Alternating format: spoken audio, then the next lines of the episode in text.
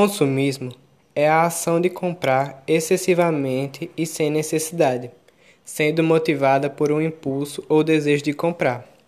Esse é considerado um comportamento destrutivo que impacta em diversos aspectos da vida cotidiana. O consumismo é diferente do consumo, que é caracterizado pela ação de realizar compras necessárias, como água e alimentação.